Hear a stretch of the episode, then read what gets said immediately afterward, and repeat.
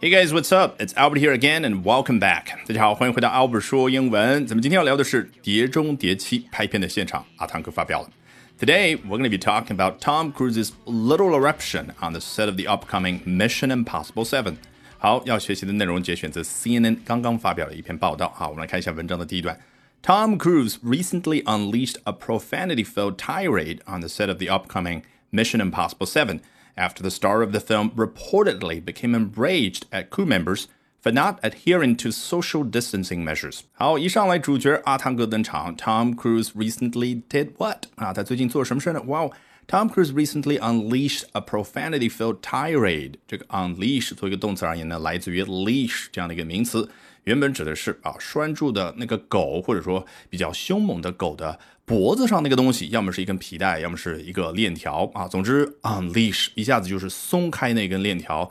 那么接下来发生什么，我们都知道，对不对？所以呢，引申出去、抽象出去，可以表示一个人释放自己的情绪，发泄自己的不满啊，爆发。果然，我们后面看到的并不是 his dog，而是。A profanity-filled tirade 啊，用的是比喻的抽象出来的意思。那这最关键的就是 tirade 这样的一个高级的词，来自于法语，来自于意大利语啊，表示什么呢？就是一个人发火的时候啊，比如说你想一下那个周星驰的那个样子，对？发火的时候，他嘴里面好像有各种各样攻击性的那种语言出来，噼里啪啦、噼里啪啦、噼里啪啦说了半天啊。那换成阿当哥，我们用中文来说怎么样呢？就是你们这帮子家伙不珍惜现在疫情期间能有多少人啊有这样的工作机会呢？很多人在好莱坞都已经失业了，你们有这么好的机会跟着我到处。游玩又有工资拿，多么好！噼里啪啦噼里啪啦，你们如果不珍惜，赶紧滚蛋！这个就叫 tirade。好，关键就是说的过程当中，我要强调一下啊，并不是非常文明的，而是怎么样呢？有很多的脏话啊，这个骂别人的话在里面叫 profanity filled，就是充满了 profanity。一下子又是另外一个 big word 大词出现，代表的是什么呢？vulgar language 或者 cursing 啊，就是骂别人的时候。那些语言啊，或者说呃比较不堪入耳的一些语言，就叫 profanity。好，插入一条非常重要的消息，在接下来周三、周四周五三个晚上的八点钟，我将通过连续三场直播大课，免费和你分享我高效的英语学习方法。我是怎么样通过建立起英语思维，从而快速高效的突破听说读写？不用担心，没有任何打卡集赞任务需要你去完成，只需要关注我的微信公众号。Albert 英语研习社就可以立刻收到一个免费的入群码，然后就可以立刻收到三场直播的链接。咱们周三晚上八点钟不见不散。好，如果你觉得还是不够具体，那我建议你回忆一下《绿皮书》这部电影当中的那位司机 Tony，他平常语言的风格就是 profanity-filled language。好，快速回到阿汤哥这儿，Tom Cruise recently unleashed a profanity-filled tirade。这句话已经很完整了，对不对？接下来都是啊，去描一些细枝末节的东西。它究竟在哪儿发飙的呢？On the set of the upcoming Mission Impossible Seven 啊，这个 set 意思太多了，在这儿指的就是一个剧组现场全部已经设定好的那那个画面那个样子，所以就是剧组拍摄的那个现场。那是什么剧？什么电影呢？The upcoming 接下来即将到来的，也就是即将上映的 Mission Impossible Seven 碟中谍七。句子有结束吗？并没有。接着，After the star of the film reportedly became enraged at crew members for not doing something，啊，原来说的阿汤哥发飙只是一个结果，他不是平白无故的发神经病，对不对？有一个原因，也就是发生在此前，什么事儿呢？The star of the film，也就是这部电影的这位明星，当然就是 Tom Cruise himself，阿汤哥他本尊。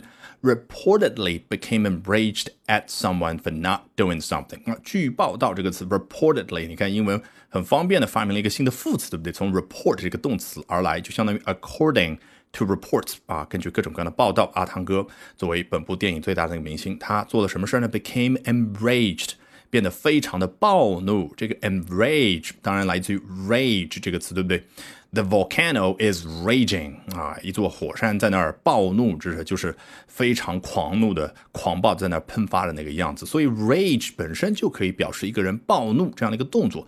那这为什么说 enraged？好奇怪，对不对？哎，enrage 加一个 e n，就好像往一个人里面去摁。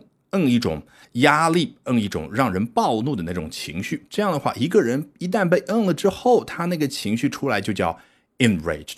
好，after 后面这一句，the star of the film reportedly became enraged，其实也比较完整了啊，只不过呢，额外的信息没有交代，究竟朝着谁发飙呢 at crew members for not doing something，因为他们没有做某件事呢，哎，所以阿汤哥就对着这一群 crew members 发飙。我们对于这个 crew 有一个正确的理解，离不开另外的和他经常在一块的一个词叫 cast。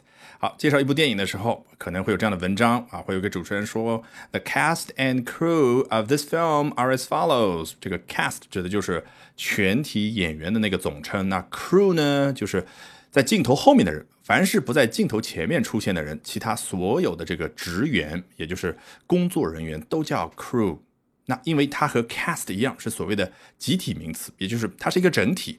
那么我们要说它当中那些成员的时候，就像这儿的 at。Crew members 啊，就是不同的人。然后 for not doing what 啊，究竟他们没有做什么事呢？Adhering to social distancing measures 啊，没有遵守社交疏离的各种措施。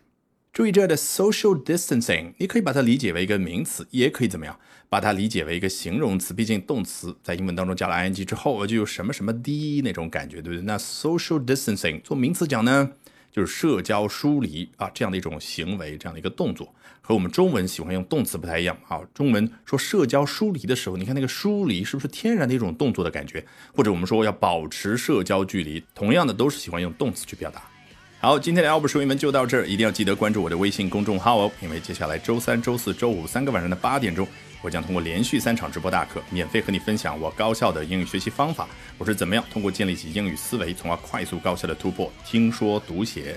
千万不用担心有任何的打卡集赞的任务需要你去完成，你只需要关注我的微信公众号 Albert 英语研习社，就可以立刻收到一个免费的入群码，然后就可以立刻收到三天的直播链接。咱们周三晚上八点钟不见不散。